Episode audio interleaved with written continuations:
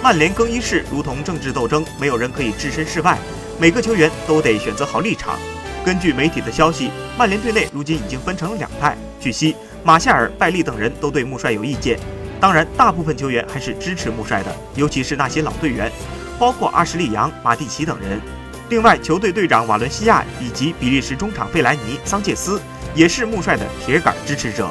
穆帅平时对他们不薄，他们要在这个时候回报穆帅的信任。